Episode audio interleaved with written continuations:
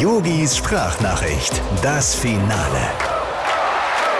Lieber Lionel Messi, jetzt also Paris. Hm, Croissants, die Seine, der Eiffelturm, Moulin Rouge. Oh.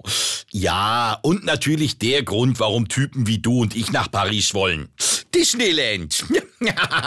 da fällt mir auf, Lionel, wenn du so treu doof in die Kamera guckst, da hast du eine echt verblüffende Ähnlichkeit mit Puderbär. Ja, das ist derselbe dämliche Gesichtsausdruck. ja, Lionel, ich hoffe nur, du hast dir das gut überlegt mit dem Wechsel zu Paris Saint-Germain.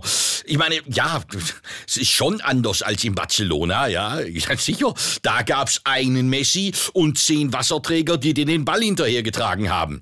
In Paris, da kommen erst einmal Mbappé, Neymar, Sergio Ramos. Alter, zwischen diesen Namen und deren Marktwert, da bist du doch quasi Durchschnittspersonal. Ein echtes Schnäppchen. Jetzt weiß ich auch, warum du bei deiner Verabschiedung in Barcelona so geheult hast. Ja, from Hero to Zero, sag ich da nur. Ja, hättest du dir auch nicht träumen lassen, dass du in deinem Alter noch mal anfangen musst, für dein Geld so richtig zu ackern, ne? Lieben Gruß, dein Yogi. Ach, äh, Lionel, eins noch. In Barcelona sind sie jetzt richtig sauer auf dich. Ja, sicher. Du hast deinen Spind nicht aufgeräumt, bevor du gegangen bist. Ich sag's ja. Einmal Messi, immer Messi. Yogis Sprachnachricht, das Finale.